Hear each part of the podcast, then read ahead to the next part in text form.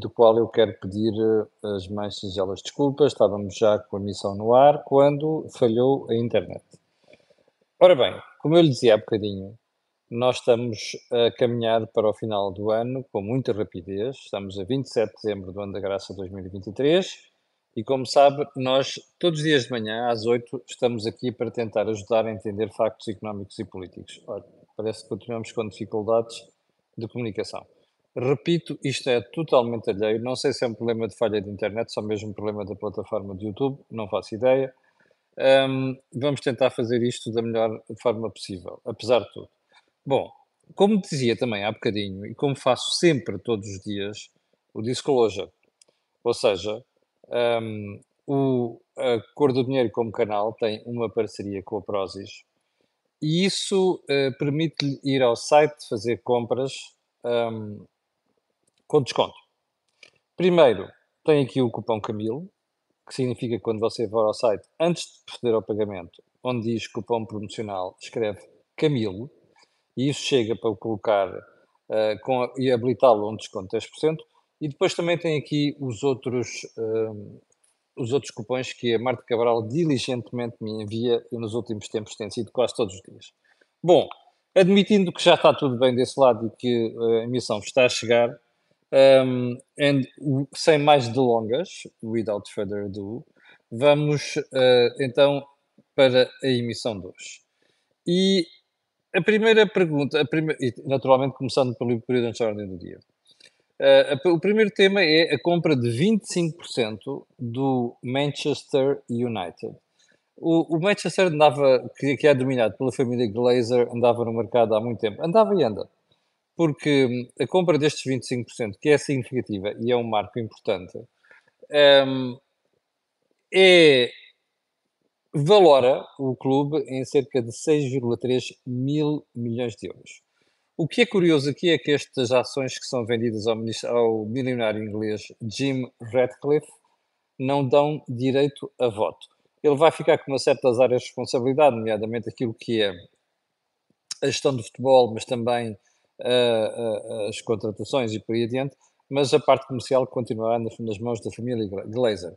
É um negócio para seguir, até porque poderemos ter novidades também. Um, primeiro, perceber o que é que isto significa para o futebol inglês e depois termos uh, como negócio e termos uh, novidades também noutros clubes. Bom, segundo ponto, como você também já percebeu, quando olha para um, o negócio online, o, o, negócio sofreu uma transformação brutal nos últimos uh, eh, 20 anos. Quem não se lembra, por exemplo, da Amazon, que surgiu como empresa que vendia livros pela internet. Hoje você vai ao site da Amazon e encontra lá tudo, inclusive até serviços em certos países. E a Amazon acaba de dar o passo mais recente, que é um passo ousado, que é trazer pela plataforma de vendas automóveis. Não, não estamos a falar de Portugal nem na Europa, é uma experiência que começa nos Estados Unidos, mas o que é que interessa relevar aqui? É a transformação deste mundo, não é? Antigamente nós comprávamos um automóvel exclusivamente indo aos, aos, um, aos concessionários e ver, experimentar e por aí dentro. Hoje em dia tomamos a maior parte do conhecimento da informação através da internet, depois fugazmente vemos aquilo que é o veículo e depois tomamos uma decisão de compra é uma extensão do negócio da Amazon que convém estar atento, até porque pelas implicações que isto pode ter no negócio no futuro. Ponto seguinte, o surto de gripe A, que contribui para piorar, agravar soberanamente o problema das urgências. Neste momento, há cerca de 54% uh, das urgências do país a funcionar, o que já de si é mau, agravado pelo facto de estarmos na pior época do ano, ano para, estas, para estas coisas. Primeiro, porque há profissionais que não gostam de fazer horas extraordinárias nesta altura do ano. Em segundo lugar, porque aumentam aquilo, sobretudo com o tempo frio e muito frio que temos tido nos últimos dias, aumentam aquilo que são as, as infecções respiratórias. Ora bem, a história da surto da gripe A não, não, não, não facilita nada, mas vale a pena fazermos uma pergunta. Isto é uma novidade? Não é, pois não. Uh, repara, todo, todos nós sabemos que nesta altura do ano há infecções respiratórias. O que tudo isto mostra é mais um sinal de impreparação em termos de como é que eu vou antecipar um problema. Você ouve-me dizer aqui muitas vezes que um gestor é uma pessoa que antecipa um problema, não é? e que por isso, por isso mesmo lhes facilita depois o poder de tomada de decisão. Ora, o que nós vemos aqui, e vamos ver a seguir com mais um exemplo, é exatamente o contrário. Portanto, quando se vem dizer, ah, gripe A, qual gripe A? Toda a gente sabe que há variantes de gripes todos os anos. Toda a gente sabe que agora há uma nova variante da Covid que dá mais trabalho do que a anterior. Portanto, nós temos é que estar preparados para tomar decisões nesta matéria e não estamos. O SNS não está. E se você quiser perceber melhor o assunto, eu ontem estava a ver uma reportagem na, na CNN de Portugal, TV, do Carlos Enes, onde dizia que nós estamos a dias de entrar em vigor, entre aspas, a reforma do SNS, que é a criação de 39 ULS, e, no entanto, ainda não está garantida a transferência do pessoal das ARS, não é? A Administração Regional de Saúde, para, novo, para os novos organismos. Ora, o que é que isto significa? Exatamente o que nós estávamos a falar antes, que é a falta de preparação. As reformas não se fazem por lei, por legislação. Estilo, chegou o dia tal e fechou a cortina e abre o palco ao lado. Não é assim. Implica um momento de preparação, implica um momento de transição. E o que nós estamos a ver é que tudo isto é feito e tem sido feito absolutamente em cima do joelho. Ok? Por mais que nós gostemos desta ou daquela pessoa que está à frente da direção executiva do SNS. E a verdade é que isto vai dificultando este processo. Portanto, nós vamos entrar em 2024. Tudo isto que está a ser feito é em cima de joelho e típico das reformas mal paridas. Ponto seguinte. Hum, presenciais. O almirante Gouveia Melo foi ontem questionado sobre várias coisas, nomeadamente sobre se se considera se considera, aliás, uma corrida às eleições presidenciais. O argumento é tentador, segundo jornalistas que falavam com ele, que é então, mas o senhor continua a ter uma popularidade muito grande e tal, e insistir. E Gouveia Mel repetiu, eu já não me lembro quantas vezes já ouvi dizer isto, que não é candidato às presidenciais. Pergunta: isto quer dizer uma resposta definitiva? Não sei. Não perguntei ao Gouveia Mel, mas nós temos que analisar estas coisas à luz e à imagem daquilo que é política em geral. E o que é que a política em geral nos diz nessas circunstâncias? Que muitas vezes o não agora é um sim no futuro. Você lembra-se daquela expressão que não serei candidato presidencial nem que Cristo deixe a terra. Bom, que eu saiba, Cristo não desceu à terra novamente e o, professor, e o professor Marcelo é Presidente da República. Portanto, é coisas que a gente uh, deve levar com a devida suplesse e pensar, bom, pode ser que elas mudem qualquer dia. Bom, ponto seguinte, a entrevista de Luís Montenegro, assim que eu nem sequer sabia. Fui ontem questionado por espectadores à noite se tinha visto se ia comentar hoje. Não vi. Hoje de manhã vi um certo ao outro, mas vão-me desculpar, eh, não, a, a, minha aversão à leviandade e ligeireza impede-me de comentar certos de uma entrevista que eu não vi. e sobretudo que a parte mais sumarenta que vi foi então o que é que o senhor acha do, do, do Pedro Nuno Santos, não sei quantos. Portanto, o que é que eu vou dizer sobre isto? Uh, vou ver se consigo ver hoje e amanhã direi qualquer coisa sobre o assunto. E já agora, para terminar o período de ordem do dia, queria só perguntar-lhe uma coisa. Já viu o pé de meia de ontem? Uh, o pé de meia de ontem é com o Francisco Carneiro. Francisco Carneiro foi durante muitos anos o gestor de um dos fundos com mais sucesso em Portugal, fundos de investimento, o BPI Vida. Saiu do banco, criou o seu próprio negócio, o Lisbon Family Office, que aconselha investimentos a profissionais, e criou um fundo de investimento, um PPR.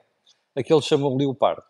O argumento e o, a tese do Francisco é uma tese curiosa. Quando eu vi aqui muita gente, algumas pessoas um bocado chateadas por ter dito isto, mas não, não perceberam. Diz ele assim: a velhice é muito triste. Sem dinheiro é uma tragédia. Uh, o que é que isso quer dizer? Não é.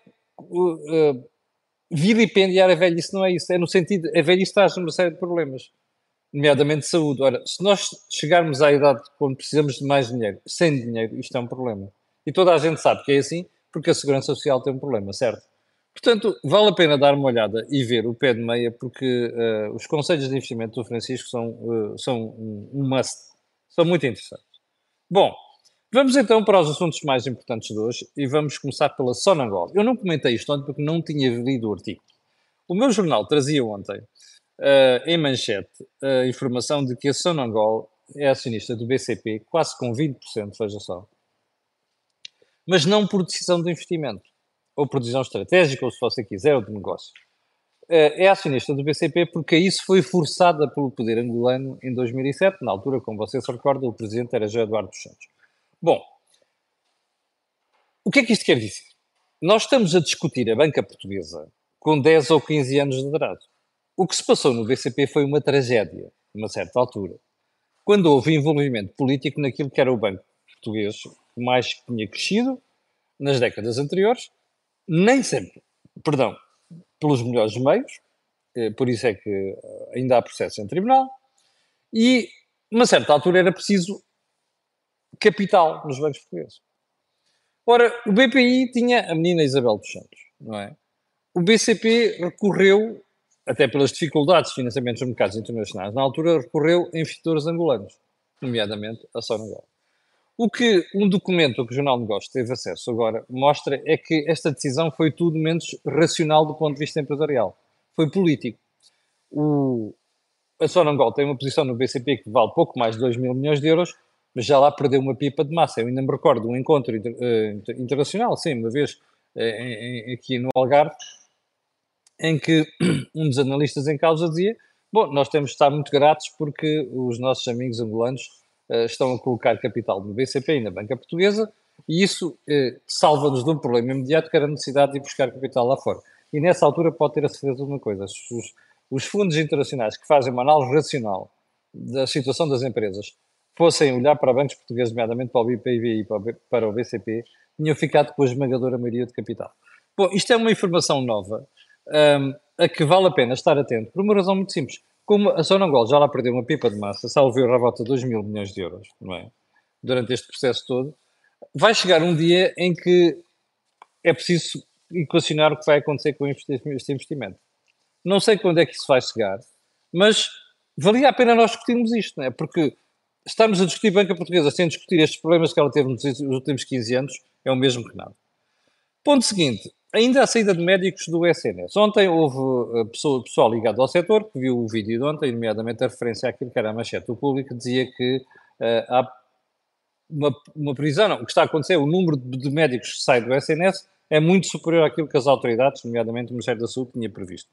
E a pessoa em causa que falou comigo dizia assim, ouça, você vá lá ver a previsão que o próprio Ministério tem para a saída de médicos nos próximos anos.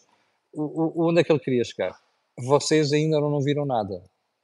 Diz-me ele, em 2024 e 2025 poderemos atingir o ponto mais alto das saídas do SNS. Ora, quando nós olhamos para o setor como já ele está, o SNS como ele já, está, como ele já está, e pensamos assim, bom, já temos falta de médicos. Se vamos ter uma saída de profissionais experimentados que em alguns casos até dirigem departamentos, o que é que vai acontecer ao SNS nos próximos anos? Portanto, o cenário, meus amigos, não sou eu, sobretudo aquelas aos idiotas que andam aí e que dizem que eu ando aqui a traçar cenários de desgraça, não sou eu que os traço, não é? São os números e são as previsões que, curiosamente, estão nas mãos do Ministério controlado pelo Partido Socialista. Portanto, convém olharem para isto antes de dizerem disparates. E, sobretudo, nós temos de estar preparados porque isto quer dizer que vamos continuar a ter problemas e problemas graves nos próximos anos. O SNS é como um comboio, se você não começa a travar ou tomar decisões 5 km antes, esbarra, não é? Descarril. Bom, ponto seguinte também, uh, as últimas sondagens. Eu já não me lembro onde é que vi isto hoje, ontem, uma referência, salve no, no Correio da Manhã, deixa-me lá ver, que é para não dizer aqui disparates. Uh, exatamente, o Correio da Manhã traz aqui uh, aqui ao canto uh, superior esquerdo, informação que diz que o PS de Pedro Nuno Santos cresce e bate o PSD. Um, bom, isto eu acho que o PSD precisa mesmo de pensar bem no que está a suceder, porque hum, não pode haver muitas sondagens que vão aprontando coincidentemente para o mesmo, para o mesmo lado. E esse lado é o PS consistentemente à frente do PSD nas intenções de voto. Isto é preocupante, é sobretudo de 8 anos, depois de oito anos de governação, onde o disparate foi a figura mais comum nos governos de António Costa. Bom, vamos então para o ponto seguinte. E o ponto seguinte é a manchete do Jornal de Negócios de hoje, e vou-lhe mostrar.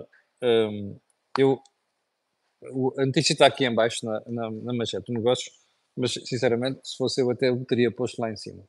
Olha aqui. Primeiro, tudo o que vai mudar em 2024, mas depois ali em baixo é uma informação preocupante. Eu ainda não li a notícia, atenção, e não quero elaborar muito sobre isto sem ler a notícia porque eu não tinha a noção disto. dois terços, dois terços dos salários, ok? Em Portugal estão abaixo dos mil euros. Bom, isto é uma surpresa? Não. Um, e porquê é que não é uma surpresa? Bom, eu já sei que desse lado vai haver gente a dizer assim: epá, lá estão vocês, seus chatos, pá, porque os governos de António Costa foram aqueles que mais subiram o salário mínimo. Há dias ouvi um tipo, salver o Pedro Santos, dizer, epá, o salário mínimo na nossa intendência, nossa UPS, cresceu 70%. Pois é, o salário mínimo. Ou seja, aquilo onde o Estado manda. O problema destas, não é o problema, é graças a Deus, o Estado não manda no resto da economia, nomeadamente nos salários médios, nos salários mais elevados. E o que nós estamos aqui a falar é preocupante. Quer dizer que o, salário mínimo subiu, o médio não subiu o que devia ter subido, ou o que devia não, o que poderia ter subido. E, portanto, nós temos uma aproximação entre uma coisa e outra. Mas o mais grave disto é perceber que, neste conjunto, dois terços estão abaixo dos, dos mil euros. Ora, isto é a herança dos governos de António Costa. Este mérito ninguém tira a António Costa, atenção, não é? Este perdão. Eu disse mérito, não é? É de mérito, ok? Caso não esteja, não esteja ainda acordado, estava a gozar. Não é mérito, é de mérito. Ninguém tira António Costa. O que isto mostra é que o governo andou a fazer muito pouco chinho em oito anos. Não é? Anda ali com a retórica do salário mínimo, mas depois não sabe como é que se. Não sabe, não Sim, há uns quantos idiotas que não sabem, mas há lá gente que sabe. Como é que se faz aumentar o salário médio? O salário médio só se consegue aumentar com duas coisas, com um aumento brutal da produtividade, que por sua vez é muito influenciado por empresas novas e empresas de fora que é aquilo que, ao contrário do que o governo diz, nomeadamente, ah, o investimento estrangeiro cresce isto e cresce aquilo, nós continuamos a ter um déficit de grandes empresas, boas empresas do exterior, porque essas é que podem fazer a diferença, porque as portuguesas são poucas as que lá conseguem chegar. É verdade que a nova geração de empresas é diferente, mas são poucas, não chega para isso. E, portanto, para mim, isto, isto que aqui está, é a imagem dos governos de António Costa. Já não chegava a educação, a saúde e a habitação que nós falámos ontem, onde temos problemas graves, temos outro que é, ainda para mais, comparamos com outros países que estavam atrás de nós e vemos que eles, inclusive de crescimento de salários, estão muito à frente de Portugal neste momento. Já nos passaram. Portanto, isto que está aqui está é a imagem, e se calhar era aquilo que António Costa referia no seu discurso de fim de Natal, quando dizia que deixa o país mais bem preparado para enfrentar o futuro. É isto, não é? Parece que sim.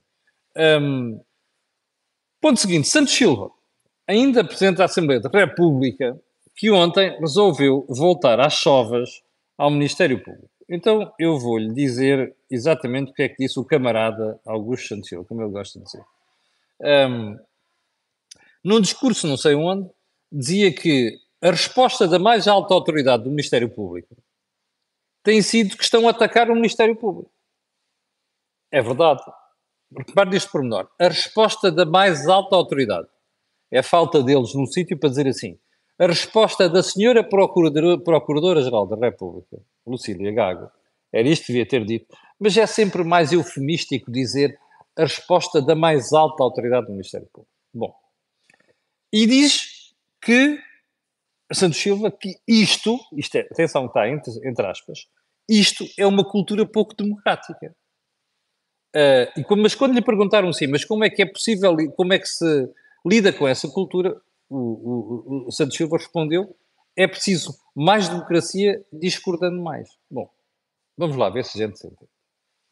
Ninguém está a pedir ao poder político para se contentar com decisões do poder judicial ou judiciário. O que se diz é, atenção, quando se comentam decisões de justiça, não se pode fazer isto em jeito de epá, eu vou-te às canelas, tu não te portas bem. Porque este é o estilo trauliteiro de muita gente do Partido Socialista, inclusive de uma parte da direita, quando falam da justiça. Bom, que é para não falar da extrema-esquerda. Faz gato-sapato daquilo que é a divisão de poderes, a separação de poderes e a autonomia dos órgãos judiciais judiciários. Bom, isto vindo do Presidente de uma Assembleia da República é deplorável. E porquê? Não é apenas pelo conteúdo e pelo tipo de mensagem quase ao nível do mercado da Ribeira, que agora já não é o mercado da Ribeira, estilo de venda, não é? Uh, isto que aqui está é um estilo trauliteiro. E ainda para mais, se agrava por não ser a primeira vez que Augusto Santos Silva faz isto. Portanto, isto é mais um passo naquela estratégia para tentar condicionar a justiça, nomeadamente por causa das críticas que andam a ser feitas ao processo, à investigação que foi levantada a António Costa. Não fica bem a Santos Silva e pior do que isto. É gravíssimo do ponto de vista das instituições, que é uma coisa onde Portugal ainda não aprendeu, não é? Que as democracias não sobrevivem sem instituições fortes e neste caso estamos a falar de instituição de justiça. Portanto, thumbs down para o camarada Santos Silva. Um, ainda para mais, ele é a segunda figura do Estado, já pensou nisto? Quando o Presidente da República sai, é ele que fica como responsável pelo país. Não é compaginável com a figura de Presidente da Assembleia da República termos esta pressão vergonhosa sobre a justiça portuguesa na pessoa da doutora Lucília Bom, ponto seguinte, vamos lá à habitação. E vamos à habitação porque uh, ontem apareceram umas notícias de que, ah, e tal, a venda de casas está a cair. Uh, mas então? É natural. Então a taxa de juros sobem 4 pontos percentuais no espaço de 12 meses e a malta queria continuar a comprar casas com crédito bancário, bancário como se nada se passasse. Bom, ah, os preços já não sobem tanto. É óbvio, se a procura baixou, os preços já não sobem tanto. Mas atenção, depois há espectadores que dizem assim: você não comentou o facto daquele estudo da União Europeia dizer que em Portugal os preços estão exorbitantemente altos e que pode haver um crash. Eu gostava mesmo que me dissessem quais são os estudos que sustentam que pode haver um crash imobiliário em Portugal. Bom, que em alguns países pode haver crash, não tenho dúvida nenhuma. O problema é que a procura em Portugal é tão grande. Eu vou-lhe mostrar aqui um gráfico que eu até mostrei ontem no. Deixa-me lá, desculpa lá, deixa-me mostrar aqui. Cá está. Mostrei ontem este gráfico na CMTV, que são, repare, a, a, a azul está o crescimento dos preços em 2023, ok? A vermelho está a previsão de crescimento de preços para 2024. E como você pode ver aqui, Portugal, que está aqui assim no meio da tabela, continua com perspectiva de crescimento de preços no próximo ano. Bom, você dirá assim, então, mas como é que é possível se ainda agora falou de subida da taxa de juros, é muito simples. A procura continua a ser elevada. Portugal está aqui, aqui assim. Está a ver ali as barras vermelhas e as barras pretas? Eu daqui a pouco publico este gráfico, deixa lá. Bom, agora sabe o que é que é mais interessante? Já viu este grupo de países que estão aqui à esquerda? Diga-me lá quantos é que são países latinos ali. Eu só lá encontro a Grécia. O resto não há países latinos. Onde é que eu quero chegar? Quando você ouve o comentariado nacional Inclusive, o comentariado político não percebe nada destas coisas, mas depois dá jeito de comentar, porque tem que dizer qualquer coisa, porque hoje em dia cada um ter opinião sobre tudo e mais alguma coisa, sem estudar, que é mais grave. Um, a malta diz: Ah, mas você já reparou numa coisa? Uh, isto tem a ver com a grande procura por parte de estrangeiros. E você vai ver e diz assim: Não, mas depois o mais grave disto tudo é isto tem a ver com os vistos de gold. Mas quais vistos gold? Os vistos gold nisto pesam 0, não sei quê, percebe? Mas os estrangeiros continuam a ser a esmagadora minoria disto. Minoria. Viu o termo esmagadora? É o que isto quer dizer. Então, mas você perguntará, então, mas porquê é que os preços continuam a subir? Porque há procura. E já agora veja este país aqui ao lado.